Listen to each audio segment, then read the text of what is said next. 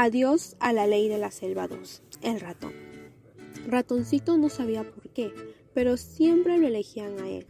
Apenas tenía amigos, porque como él se sentía pequeño e insignificante, prefería no dedicarse a lo suyo para no enfurecer ni decepcionar a nadie.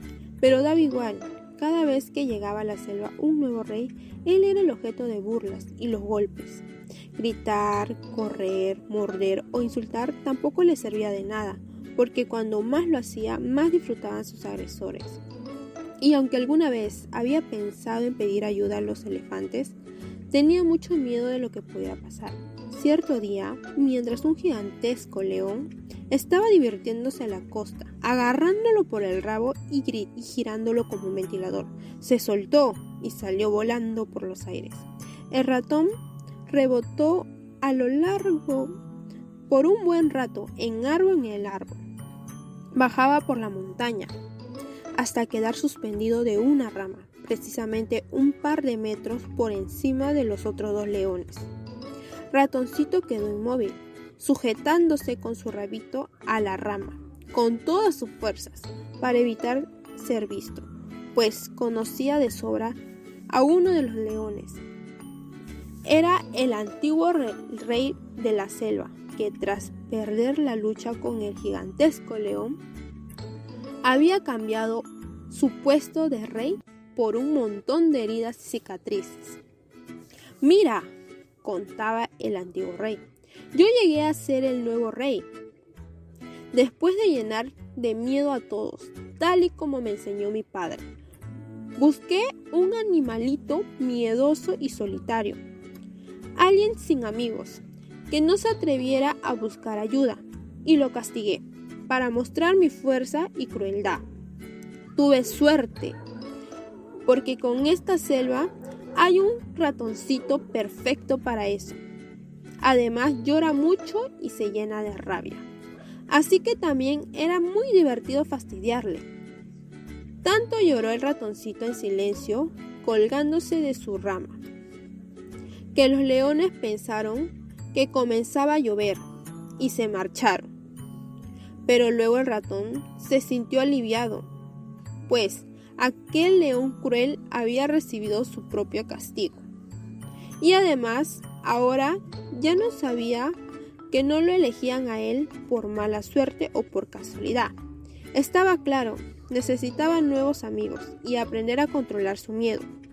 Como nada de eso se le daba bien, miró que hacían a los demás animales y aprendió que nadie hacía amigos dedicados a sus propios asuntos con gestos tristes, como solía hacer el ratoncito, sino mostrándose alegres, preocupándose por los demás y ayudándoles con sus problemas.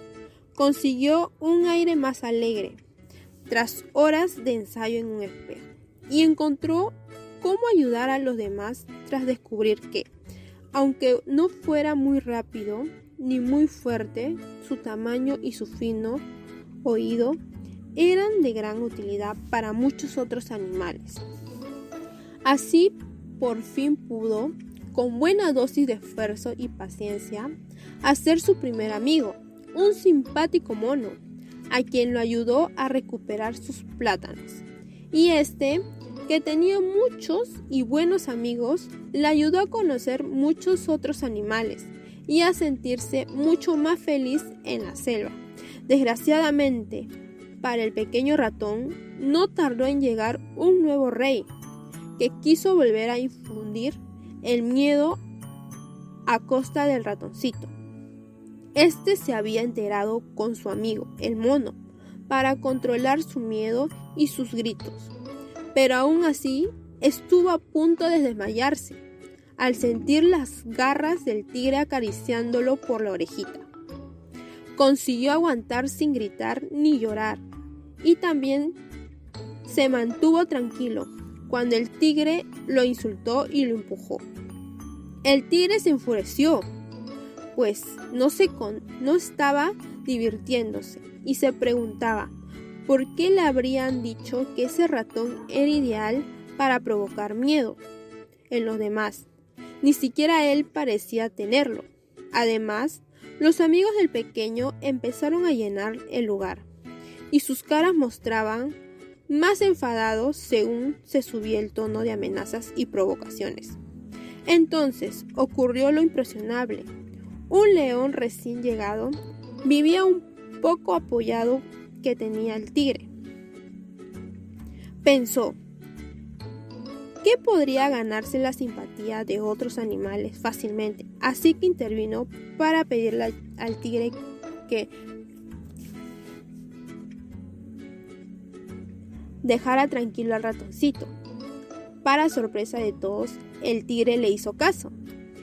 Entre otras cosas, porque ya se había convencido de que el ratoncito valiente y alegre no le serviría para infundir el miedo en el resto de los animales. Y aquella vez fue la última que nadie quiso abusar del ratoncito, que lo celebró con una gran fiesta llena de amigos, a lo que no faltó el león Salvador, con quien se mostró muy agradecido y del que terminó siendo su gran amigo. Colorín colorado, este cuento se ha acabado.